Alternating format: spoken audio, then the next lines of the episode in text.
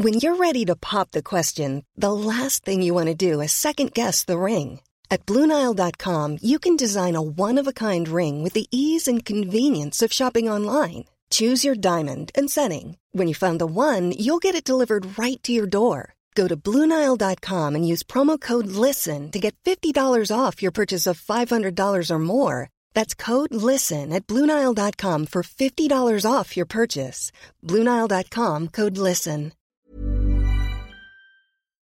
Chers auditeurs, Dear listeners, bonjour. welcome to Comme d'Archi Podcast Season 5 Saison 5, dans le monde fascinant des architectes. and in the architectural projects. Je suis Anne-Charlotte Deponte, passionnée d'architecture et docteur des universités en histoire de l'archi. I am one of the spokespersons of Anne Charlotte, who is a PhD in architecture history. Merci Thank you d'être avec moi aujourd'hui. to be with us today. Et And maintenant, now, lundi en français, place au talent. and Wednesday, let's talk projects. In English, of course.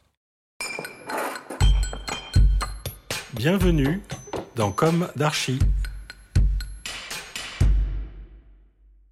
Dear listeners, good morning. This is Esther on behalf of Anne Charlotte. It's good to meet you again in season 5 of Comme d'Archi, episode 14, with a text by the King Kong Architectural Office. Atelier King Kong was created in 1994 on the initiative of four associate architects Paul Marion, Jean Christophe Masnada, Frédéric Neau, and Laurent Portejoie all graduates of the Bordeaux School of Architecture. Originally, they were a group of young architects who listened to the song King Kong 5 by the rebellious French group Mano Negra over and over again in the studio. Hence the name of the firm. Professional rigor quickly took over. After building numerous cultural facilities, hotels, and housing throughout France, the studio developed expertise in urban planning, infrastructure, and transportation, designing spaces to meet the urban challenges of tomorrow's city on a neighborhood, block, or building scale. In 2013, the King Kong studio was chosen to design and build the Vitry Center Station on the Noisy-Champs Villejuif Louis Aragon section of line 15 Sud in the Paris region. On this occasion, the studio set up its Paris office in the 10th arrondissement. Right now, they are still working for the 15th line of this Grand Paris Express project through the design of the Vitry Center Station. Their project consists of sliding this metro station under a large existing park. It's an organic project which offers a scenography of movement from the city to the depths and from the depths to the city while respecting the natural context of the site. Let's develop. Let's explain the background to the Vitry Center Station, line 15 of the future Grand Paris Express metro. Parc du Coteau, located in the heart of Vitry-sur-Seine, just a stone's throw from the town hall, escaped the urbanization of the 1960s. Surrounded by high rise buildings, it constitutes a nature reserve for the city and its inhabitants.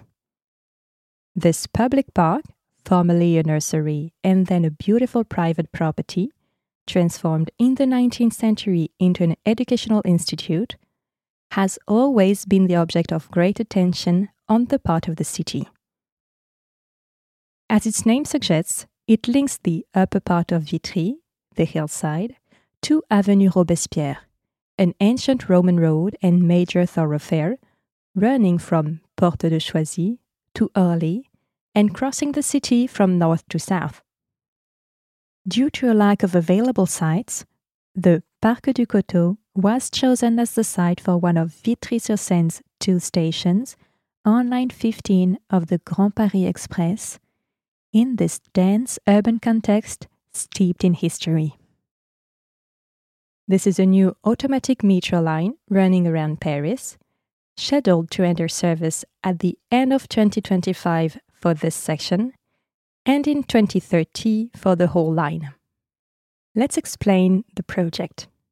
First, the people involved in the project are the project owner, the Société du Grand Paris, the project manager in Vitry-sur-Seine station, Atelier King Kong, the project manager line 15 Sud-Est section, Systra Consortium leader, ANMA Atelier King Kong, Richez Associés, Valode et Pistre. The project follows the natural slope of the land from west to east, slipping gently beneath the park. On the surface, the impacted vegetation is fully restored.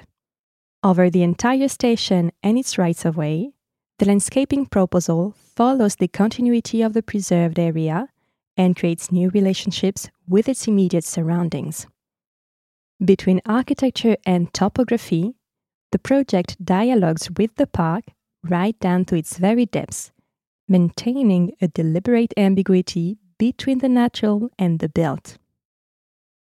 The journey from the street to the quays is a succession of experiences involving movement, light, matter, and space through an imaginary world of unpredictable trees, celestial vaults, and inhabited caverns. Artist Abdelkader Benchamma appropriates the walls of this subterranean universe through a graphic intervention, adding a little more to the mystery of this descent into the depths of the ground. We look forward to seeing you in 2030 when we'll be able to appreciate the entire facility.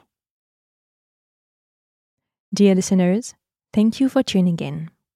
Let's meet again next week for a new Comme d'Archi in English. And until then, take care of yourselves. Goodbye.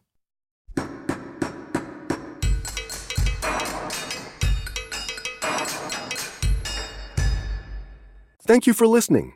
And thanks to the sound engineer who was collaborating with us today. Don't forget to tune in to our previews on Instagram at Comme Podcast. If you enjoy this podcast, don't hesitate to promote it by giving it five stars and a little comment on Apple Podcast or on your favorite podcast platform. And above all, subscribe to listen to all of our episodes for free. See you soon, and until then, take care of yourself.